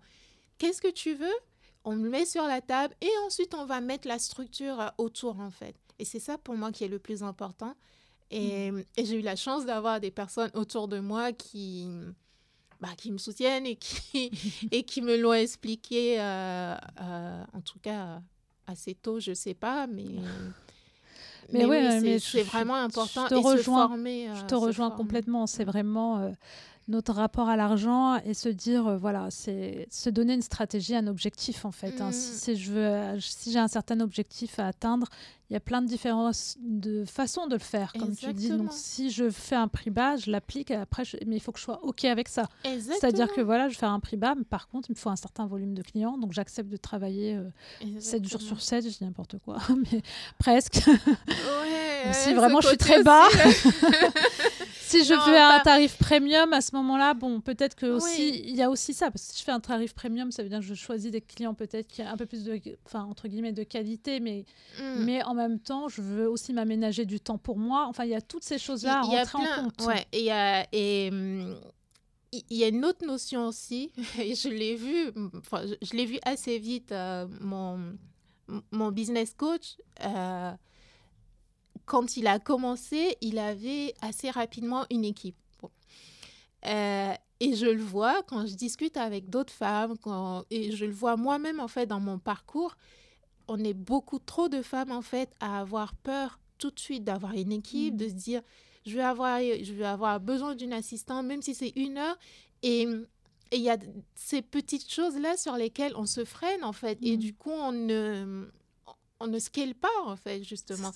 Et, de se dire, si j'applique ce tarif, voilà ce que ça me permet, voilà la qualité de service en fait que j'apporte à mes clients, mais il faut en fait penser à un tout. Et aussi en fait je garde du temps pour, mm. euh, pour moi, pour ma famille, etc. Bon, là-dessus, moi-même, je suis encore en train de, de travailler. je travaille toujours là-dessus, mais voilà, c'est au moins une fois toutes les deux semaines, euh, hier, enfin lundi, en général, c'est mon jour de, euh, c'est mon jour off en fait, parce que Mhm. J'aime bien démarrer la semaine euh, tranquillement et le lundi, euh, non. Je, le lundi, c'est tranquille. voilà, je, ne bosse pas en général. Euh, mais oui, il va arriver parfois où le lundi, je vais quand même travailler alors que je dis à tout le monde ne m'écrivez pas, je ne bosse pas. parfois, ça arrive et quand ça arrive, c'est pas grave. Mais j'essaye au moins une ou deux fois dans le mois d'avoir ce moment-là pour moi et on le voit, on voit la différence dans la qualité des réponses qu'on apporte aux gens, dans le fait qu'on soit plus sereine, etc. Donc, c'est un tout, en fait, pour moi. Hmm. C'est un tout. Et c'est une vraie école d'entrepreneuriat. Une vraie école, oui. Et l'argent aussi, du coup. Il faut apprendre, il faut s'éduquer à ça, en fait. Exactement. C'est ça, en fait. C'est un vrai tout, quoi. Il faut prendre euh, le package euh, dans son ensemble. Hmm. Et c'est pas simplement je travaille ma relation à l'argent, il faut aussi que je me dégage du temps. Euh, parce que si je ne suis pas bien, en général, euh, on bah porte nos business et quand on n'est pas bien, bah, moi je le vois. Hein. quand j'ai mes problèmes de santé, bah, il faut un backup en fait. Tout à fait. Et on n'y pense pas toujours. Mm. Bah, merci en tout cas pour tout, euh, pour, euh, pour tout ce beau résumé. En tout cas, on parlé pas mal d'argent et c'est bien, il faut en parler. Euh, on n'en parle pas encore assez mm. et on a besoin d'en parler, de s'éduquer à ça. Donc, pour, comme tu disais, hein, construire son avenir mm. futur. donc, c'est important pour soi, pour ses enfants. Absolument. Juste pour soi déjà. Mm. et justement, j'enchaîne par rapport à quelque chose d'un peu plus personnel, dont on avait parlé un petit peu en off au sujet de ta maladie. Je voulais, bah, si tu as envie justement de partager avec nous ce que c'est et comment, mm. comment tu la vis et comment tu arrives à la combiner à ton quotidien aussi professionnel. Mm, très intéressant. je vais essayer de faire court. Euh, donc, euh, je suis porteuse d'une maladie génétique qui est. Et donc, la drépanocytose, c'est une maladie qui touche les globules rouges. Donc, je vais faire un peu vite dans l'explication, mais euh, donc en général, en fait, il faut imaginer, bah, les, on a les vaisseaux sanguins ou euh, il faut imaginer un tube, ok, et les globules euh, bah, circulent en fait dans les vaisseaux. Donc les globules rouges chez des personnes qui sont euh, bah, qui sont pas malades, euh, les globules rouges ont une taille de, bah, d'une pièce de, une pièce de monnaie. Elles sont vraiment très rondes. Et il faut imaginer le tuyau. Bah, elles circulent dans le tuyau. Elles euh, circulent euh, sans, voilà, sans, sans, problème, sans encombre. Exactement. Et chez les personnes qui sont porteuses de euh, alors, on a les porteurs sains, c'est-à-dire qu'ils ont un gène malade, mais euh, voilà, ils n'ont pas, en général, dans la plupart du cas, ils vont pas avoir des gros euh, soucis Problèmes de, santé. mais vraiment très rare ou parfois beaucoup plus tard, en fait, vers l'âge adulte, en fait, ou vers la vieillesse. Mmh. Et il y a des, bah, des porteurs malades, un peu comme, enfin, un peu comme moi, en fait, euh, où en fait, on, hérite des deux gènes malades euh, chez, euh, chez les deux parents. C'est une maladie génétique. Donc, ça veut dire que chaque parent, en fait, porte un des gènes. Et ce qui se passe, c'est que chez les personnes qui sont très leurs, leurs globules rouges, en fait, sont déformés, en fait. Donc, il faut imaginer, ben, un peu comme ma bague, là, euh, sont, au lieu que ce soit rond, euh, ben, c'est circulaire, en fait. Mm. Et ça va avoir des formes qui sont différentes. Et le problème, quand ça va passer dans, dans, les vaisseaux, exactement, dans le tuyau, ça va créer parfois, euh, soit parce qu'on est trop fatigué, parce qu'on a eu trop froid. Donc, c'est pour ça que j'ai demandé le, chauffage, tout à l'heure. pour plein, plein de raisons, soit on est déshydraté, euh, que le sang ne circule pas bien, justement. Mhm. Euh, bah, ça va créer un peu comme un embouteillage en fait et donc ils vont pas circuler et le problème c'est que quand ils circulent pas il y a une accumulation en fait de globules mhm. qui font que bah, dans tous les os du corps absolument tous les os dans les articulations ça déclenche une douleur qui est mhm. assez violente et il faut imaginer en fait qu'on a une fracture osseuse et c'est rien à côté des fractures euh, osseuses euh, sans anesthésie, euh, rien du tout. Et, et souvent, en fait, ce qui va. Et le, qu'on essaie de, de, calmer en fait les douleurs, c'est avec la morphine. Et moi, par exemple, je ne supporte pas la morphine. La morphine, ah oui. Voilà, parce que ça a plein d'effets secondaires. Mais voilà, la morphine, c'est un... C'est puissant quand même, la morphine. voilà, c'est un des antalgiques les, les, plus, plus voilà, élevés. Et euh, donc, il faut imaginer qu'on a une douleur qui ne peut pas être calmée même par la morphine. Et donc, parfois, on a bah, cette douleur-là pendant euh, une, deux, euh, trois semaines, ce qui m'est arrivé les trois dernières semaines. Ah et, comment tu fais à ce moment-là? Il n'y a vraiment rien qui te soulage? Euh, bon, quand c'est comme ça, c'est euh, hospitalisation obligatoire. Mm. Euh, donc, on essaie la morphine ou alors d'autres traitements, mais je suis malade avec la morphine, enfin, tous les effets secondaires en fait, qui s'expriment. Euh, c'est-à-dire soit tout le corps de la tête aux pieds, la plante des pieds qui peut gratter, mm. euh, les nausées, vomissements, enfin, c'est un cocktail euh, ah oui, pas sympa. c'est pas sympa. Donc, parfois, en fait, ça va calmer la douleur, mais on a d'autres problèmes à, côté. Après, oui, il y a des antalgiques. Il y a, il y a pas de... de pour tout le monde, enfin, en tout cas. Il n'y a pas un traitement qui fait que, bah, voilà, on va se réveiller du jour au lendemain, on prend un médicament et puis, euh, et puis ça mhm. va s'arrêter. Il y a la grève de la moelle osseuse. Euh, si je dois rentrer en détail, ça va être un petit peu long. Euh, mais il faut un donneur qui soit compatible. C'est assez long, compliqué et, pas pour tout le monde. Donc, moi, au quotidien, je prends euh, un traitement pour essayer d'augmenter mon taux d'hémoglobine dans le sang pour que justement ces globules-là soient pas trop déformés. Et, et après, bah, on vit avec, tout simplement. Parce... Oui, donc c'est une, une maladie génétique donc, qui s'est exprimée pour moi depuis bah, toute petite, à l'âge de un an et demi, deux ans. Donc, euh, donc ah depuis toujours, en fait, j'ai eu euh, des douleurs. Après, il y a des phases euh, où on a plus de douleurs ou moins de douleurs. mais j'ai eu la chance d'être éduquée par des parents qui m'ont toujours montré que tout était possible. Et bah, parfois, moi, quand je suis en... pas parfois, quand je suis en crise, bah, depuis soit mon enfance ou, mmh. ou à la fac, moi, je préparais mes examens à l'hôpital euh, dès que la morphine est passée un peu. Et même là, même ma carrière, ça. dire, Quelles conséquences ça a justement sur ta carrière? Comment tu arrives à gérer les deux? Tu dois euh, préparer beaucoup de choses à l'avance dans le cas euh, alors, sur ma carrière, on va dire, quand j'étais salariée, du coup, ça va dépendre en fait de l'entreprise dans laquelle je suis, mais le problème, c'est que bah, comme, comme j'étais sur des postes de cadre, moi, je ne l'annonçais pas forcément. Je vais l'annoncer peut-être que au médecin, euh, médecin du, travail. parce que euh, il faut être vraiment conscient, conscient sur le fait que bah, déjà femme, oui. euh, et euh, femme de couleur, ça j'en suis pleinement conscient. Et quand on arrive sur certains postes, euh, bah, pour moi, en fait, je ne voulais pas rajouter le critère de euh, je suis porteuse de, de, cette maladie-là. Donc, honnêtement, je fais avec. Je, je, fais avec et quand parfois, je me rappelle, il m'est arrivé d'être hospitalisée et de gérer les mails depuis mon lit d'hôpital. Mmh. Mais j'ai jamais appris à me reposer à 100%. Et je pense que ça, c'est. Je sais pas dire si c'est une force, si c'est bien ou c'est pas bien? Voilà, c'est ça, ça dépend de quel côté on voit les choses et dans quel contexte. Mais j'ai toujours. Euh, mais je me rends compte là qu'il faut. Il est aussi important de, de se reposer, mais, euh, mais que je quand j'étais euh, à la fac, quand j'étais encore euh, au lycée, etc., pour moi, travailler pendant les crises, c'est un refuge en fait. Hmm.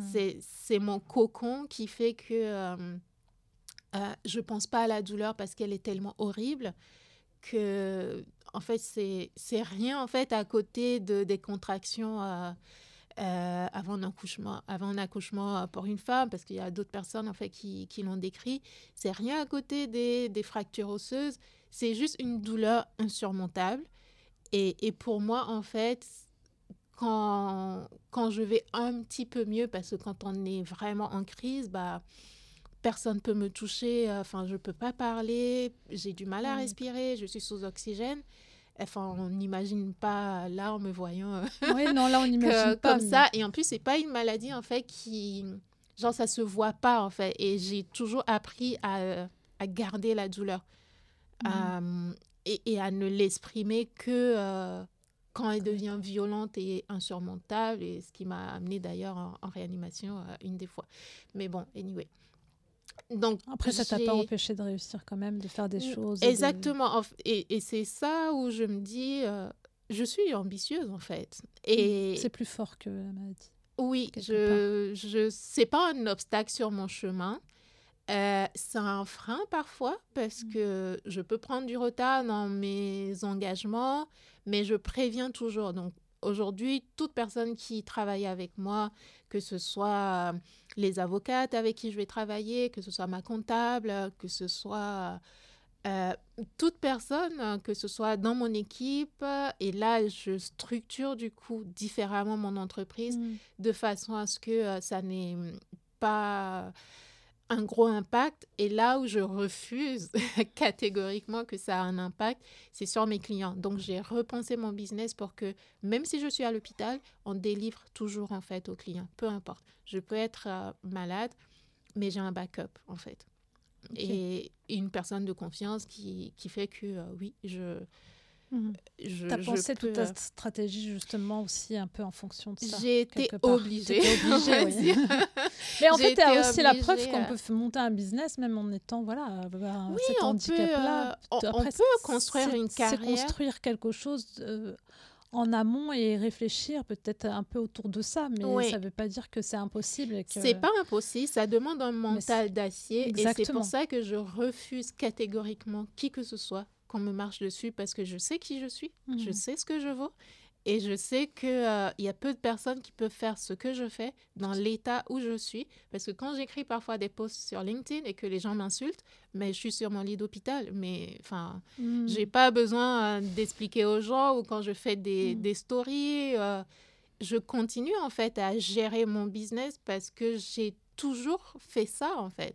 Mm. J'ai toujours été à l'hôpital avec ma pile de livres que je ramenais parce que j'avais un partiel j'arrivais à l'hôpital, j'arrive toujours à l'hôpital et parfois il y a eu des périodes où j'ai une valise déjà prête et parce que tous les mois j'étais hospitalisée et la valise elle est devant ma porte et bah, quand je suis seule chez moi bah, j'appelle les pompiers ou alors j'appelle un taxi et je m'en vais. Donc en fait, je pense que mon mental est construit de cette façon-là, euh, mais parfois, il faut aussi arriver à se reposer sur les autres, chose que je ne sais pas faire, tout simplement. Mais que tu apprends à faire un peu. J'apprends à faire, euh, j'apprends, ça met du temps. je suis quelqu'un qui donne très peu euh, sa confiance et oui, ça met du temps, mais euh, j'ai aujourd'hui j'ai des amis sur qui je peux compter où euh, je ne peux pas prendre une douche, je ne peux pas... Hmm. Euh, oui, tous les gestes du quotidien je, deviennent Je ne peux pas manger, euh, hmm. tout simplement, je ne peux pas me lever de mon lit. J'ai des personnes autour qui... Qui sont des personnes de confiance. exactement, très enfin peu, mais euh, je ne suis pas quelqu'un qui est... enfin, voilà, j'ai un, un, cercle qui est très restreint mm. et j'ai heureusement aussi, au-delà des amis, euh, j'ai une famille qui m'a toujours portée. Euh, jusqu'ici, j'ai un socle qui est solide comme un roc et, et c'est pour ça que je n'ai... je n'ai peur de rien si ce n'est Dieu, en fait. Donc, et, et, ça, les gens, ils ne comprennent pas. Enfin, les gens ne peuvent pas comprendre. Et, euh, mon ambition, elle vient de tellement loin, en fait. Mmh. Bah oui, oui. Bah oui. Je, je, suis habitée, en fait, par mon ambition. Et ce que je fais, euh, je ne fais rien au hasard.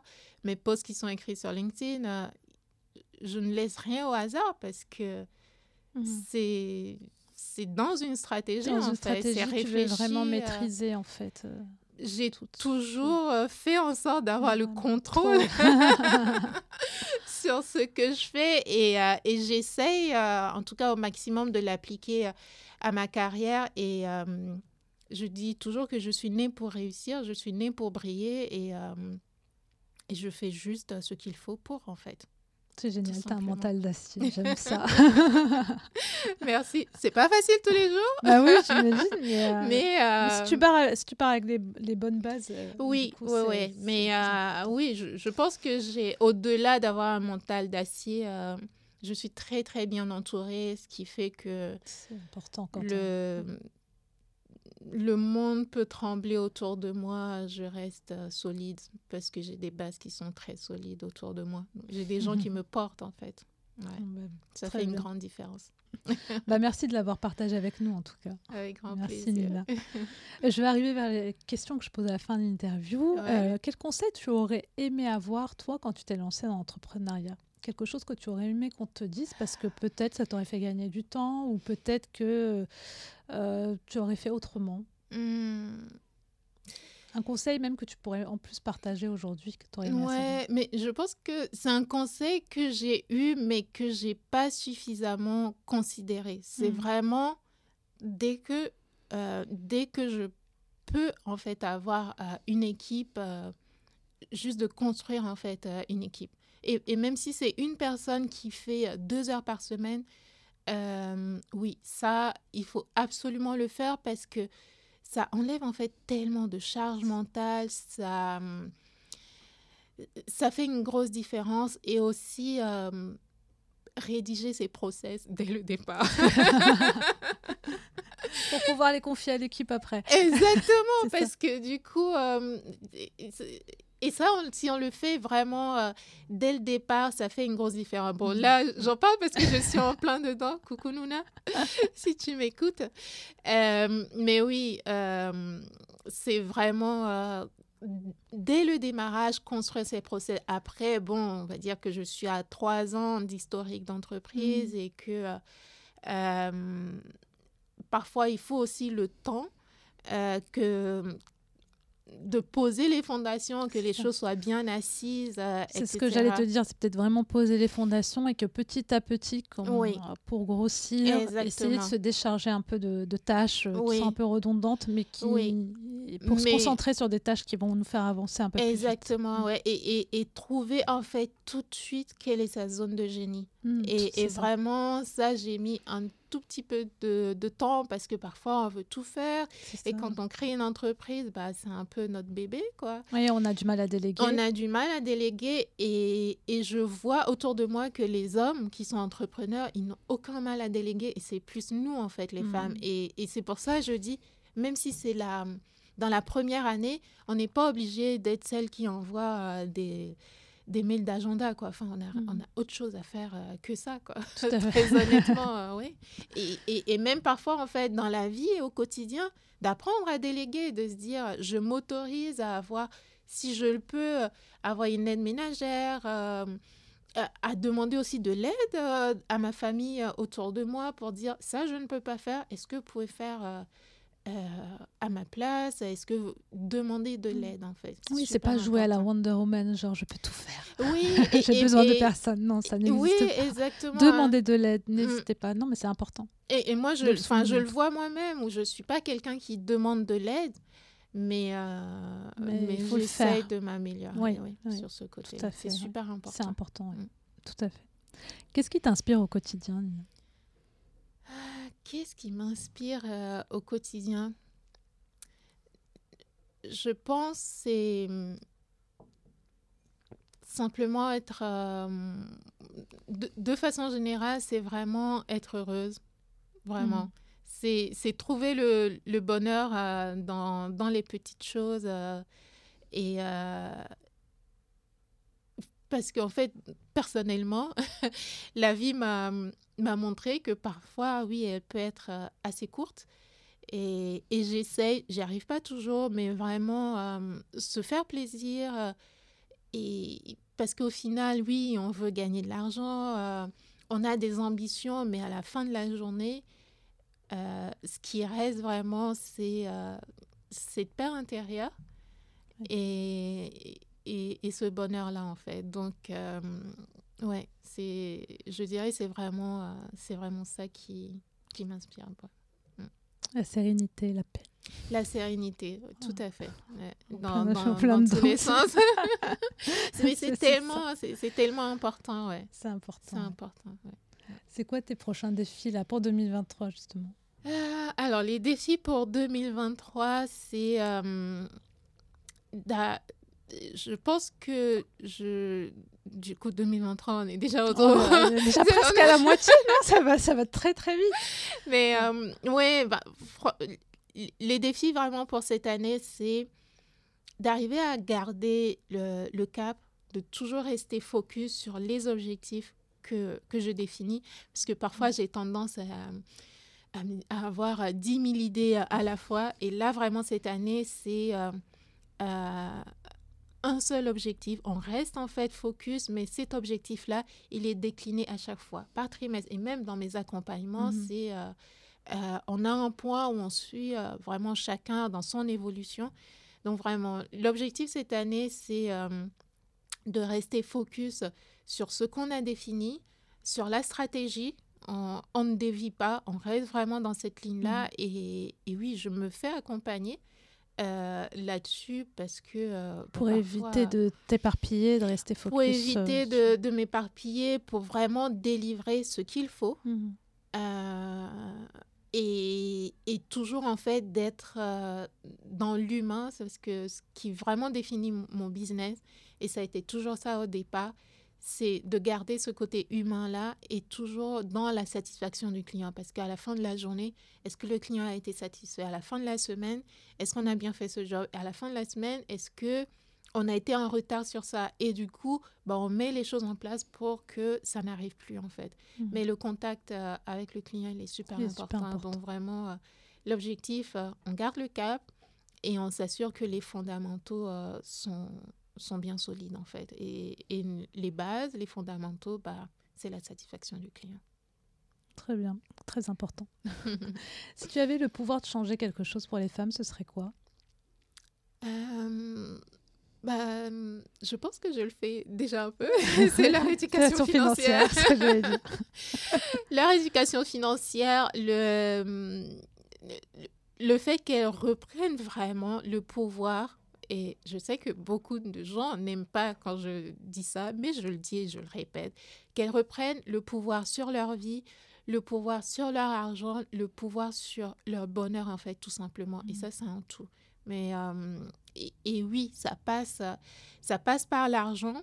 Mmh. Et il faut vraiment qu'on arrête de se dire que, euh, oui, mais l'argent, euh, c'est juste un truc en plus. Non, l'argent, ça offre des possibilités.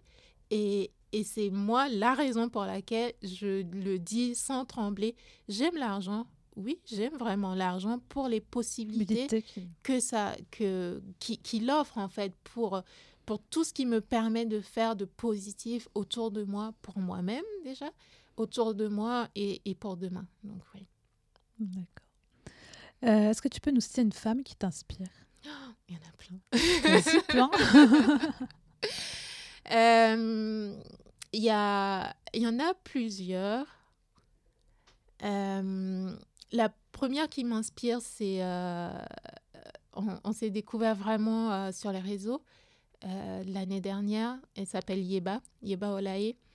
elle est créatrice de la marque Yeba, c'est une marque de maroquinerie, et fait un travail formidable. Vraiment, j'ai eu un coup de cœur vraiment pour pour son travail euh, dès, dès qu'on s'est rencontrés. Mm. J'adore sa créativité, j'adore sa plume. Elle a une newsletter euh, extraordinaire euh, et un podcast aussi qui s'appelle L'essentiel, où elle parle justement d'entrepreneuriat et j'aime beaucoup ce qu'elle fait. donc, Yeba Olaye, si vous avez l'occasion, on va regarder. je mettrai dans les notes de l'épisode. Euh, et la deuxième femme qui m'inspire vraiment euh, pour son côté humain et sa façon d'aborder l'entrepreneuriat, euh, c'est Fanny Laure qui a créé l'atelier Lior. et c'est pareil, en fait, c'est un projet que j'adore. donc, elle est donc l'atelier Lior en fait propose des produits pour la peau et, euh, et son, comment dire, son, pas son mantra, mais le, le mot m'échappe. Donc, euh, elle explique que la peau est un organe et que quels que soient les, les problèmes de peau en fait qu'on peut, qu'on peut avoir, bah, en donnant à la peau ce, ce dont elle a besoin, bah, elle répond en fait euh, positivement en fait. Et à partir du mmh. moment où on comprend que la peau, dans un premier temps, bah, il faut la, il faut la, il faut la nettoyer voilà. Euh, ensuite, euh, euh, ensuite l'hydrater. Donc, elle a un produit, enfin, un produit de, une gamme de, de base avec trois mhm. produits pour. Donc, il y a un démaquillant, il y a un gommage et, et, un hydratant. Voilà. Mhm. Pas une crème, mais. Mhm. une hydratation en fait à base de, de, de liquide. Mais pareil, à, à, les regarder, elle fait un travail formidable, vraiment. Euh, et elle lance une campagne euh, qui, qui, arrive bientôt euh, sur, sur le colorisme, avec plein de beaux projets qui arrivent cette année, mais vraiment, ouais, c'est quelqu'un de, de, très humaine qui, qui vibre vraiment ce, ce qu'elle fait. Il suffit de la voir, de regarder sa peau. J'espère que j'ai une belle peau aujourd'hui. très belle. Donc tu mets ces produits, donc Et euh, voilà, très bien. Je vais- exactement. Ok, Ouais. bah, je Et regarderai. vraiment pour, euh, c'est vraiment pour, euh, pour tous les et, euh, et au-delà des, des produits en fait qu'elle fait, c'est c'est son côté humain et, et une dernière chose, sa vision en fait de, de l'entrepreneuriat, elle m'inspire moi beaucoup parce qu'on est souvent parfois en tant qu'entrepreneur, on veut tout de suite faire des chiffres, on veut faire comme les autres, on veut accélérer et euh, et il y a une chose qu'elle dit souvent qui m'a, moi, toujours marqué et qui m'accompagne quand, quand parfois, en fait, je vais aller euh, trop vite euh, ou, ou qui m'arrive, en fait, de me Mhm. comparer. Je me dis, non, Nina, calme-toi. Et Fanny Laure, elle dit toujours que le, on a tous des saisons, en fait. Et, et cette vision-là de se dire, mais en fait, je suis dans une saison où cette saison-là, je suis dans simplement la création. Dans cette saison, je suis plus dans la construction. Dans Mhm. cette saison, en fait, je vais être dans la récolte, en fait. Et quand on arrive, en fait, à, à penser le business comme étant une saison et de faire ce qu'il faut dans cette saison-là, sans être dans une course, en fait, parce que tout le monde fait pareil, Mhm. bah, on est apaisé. On est déjà. apaisé, ouais. on voit la- les choses différemment. On voit les choses différemment et, et, et on est solide Mhm. et serein en fait sur ce qu'on est en train de faire aujourd'hui et on reste focus en fait. Et, euh, et oui, c'est- c'est vraiment en fait une, une femme qui m'inspire sur, sur plein de points, sur, euh, sur la façon dont elle, elle traite chacune de, de ses clientes. euh. Bon, on va aller regarder voilà, ça alors. vraiment, tu as piqué euh, notre curiosité là. Voilà, mais, mais, mais de coups de cœur, euh, en tout cas des, des femmes entrepreneurs, il y a encore, euh, encore plein d'autres, mais ouais, les- ces, ces deux-là, elles m'inspirent en tout cas au quotidien j'aime beaucoup leur travail. Merci. Est-ce que tu as un livre, documentaire ou podcast que tu voudrais partager avec nous? Oui. Ah, en termes de livres, d'ailleurs, il devait être dans mon sac, mais bon. Euh, en termes de livres, donc j'ai deux copines qui ont écrit euh, un livre euh, cette année, en janvier, février? On est quel mois déjà? Ouais, fin mars là. Donc, le livre s'appelle Autune citoyenne, écrit par Héloïse Boll et Insaf El Hassini. Euh, Héloïse Boll est euh, euh, gestionnaire de patrimoine indépendante et Insaf est très bonne amie aussi, qui est la créatrice de la marque et du podcast Ma Jus de valeur qui parle justement de connais, négociation. ouais. Voilà. Mhm. Et donc, elles ont écrit ce livre-là. Et ce que j'adore, c'est que c'est un livre qui parle à la fois, qu'on soit en fait indépendante ou salariée. Euh, le livre, elle parle euh, en fait à, à tout. Donc, il y a ce côté-là où on va parler de, de stratégie, de négociation, que ce soit négociation de tarifs euh, ou alors de négociation salariale. Donc, ça, Mm. c'est une SAF avec sa casquette. Et puis, on a un deuxième plan qui est euh, bah, toute la notion de justement de budget d'investissement que, euh, que Héloïse, elle aborde. Et vraiment, je pense que ce livre, il doit être dans les mains de, de toutes les femmes, honnêtement, et de tous les hommes d'ailleurs. Euh, mais Donc, Autune citoyenne. aucune citoyenne, oui. Thune tout à de l'argent, thune, T-H-U-N. Exactement, je te, je montrerai tout à l'heure Avec et plaisir. tu pourras. euh, Mais vraiment, ouais, c'est euh, bah, mon, ouais, mon livre coup de cœur euh, sur cette, euh, cette début d'année et, euh, et- et j'aime beaucoup lire. J'ai un club de lecture qui est dédié, en fait à, à l'éducation financière, donc qui est intégré en fait à, à mes programmes. Mais oui, j'ai- j'aime beaucoup lire et, et ce livre-là. Euh, Achetez-le, vous ne le regretterez pas. ouais. D'accord. Voilà, du coup, j'ai cité quatre femmes finalement qui m'inspirent. voilà. Euh, Est-ce que tu as un mantra, un proverbe qui t'accompagne? Euh, Il y en a tellement. Il y en a un en particulier qui te... Euh, c'est de se dire que tout ce qu'on souhaite, on peut l'obtenir en fait. Et je pense que c'est ce qui, euh, c'est ce qui fait de moi qui je suis. C'est ce qui fait euh, que malgré les difficultés que je peux rencontrer, j'ai toujours en tête que tout est possible et euh, je n'ai jamais eu la preuve que c'était impossible. Et quand c'était pas faisable, c'est simplement que soit c'était pas pour moi, soit c'était pour me diriger vers quelque chose de beaucoup plus grand que je ne l'aurais euh, imaginé. Mais tout ce qu'on peut penser, euh, on peut le réaliser en fait. Et, et d'avoir cette foi-là, c'est important et en tout cas moi c'est ce qui me ce qui me guide au quotidien. Ce qui te drive. Ouais.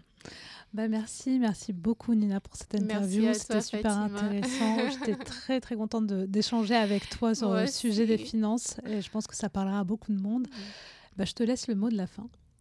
Le mot de la fin, euh, bah, je dirais à, à toutes ces femmes, euh, osez, avancer et briller parce que vous êtes nées pour briller. Merci, merci Nina. Tu brilles aussi. C'est déjà la fin, mais ne partez pas comme ça. Savez-vous que vous pouvez m'aider à faire connaître Inspirons le féminin? Pour cela, il vous suffit de mettre une note et un commentaire sur iTunes pour montrer que vous appréciez le podcast. Et ensuite, vous pouvez en parler autour de vous pour m'aider à augmenter le nombre d'auditeurs. Ça ne coûte rien et ça m'aide beaucoup. Merci, merci encore d'avoir écouté l'épisode jusqu'au bout et merci de le partager autour de vous. Pour rester au courant des prochains épisodes, des prochaines sorties, je vous invite à vous inscrire à la newsletter sur le site de inspironsleféminin.fr. Et je vous donne rendez-vous la semaine prochaine pour le portrait d'une nouvelle femme inspirante. Belle semaine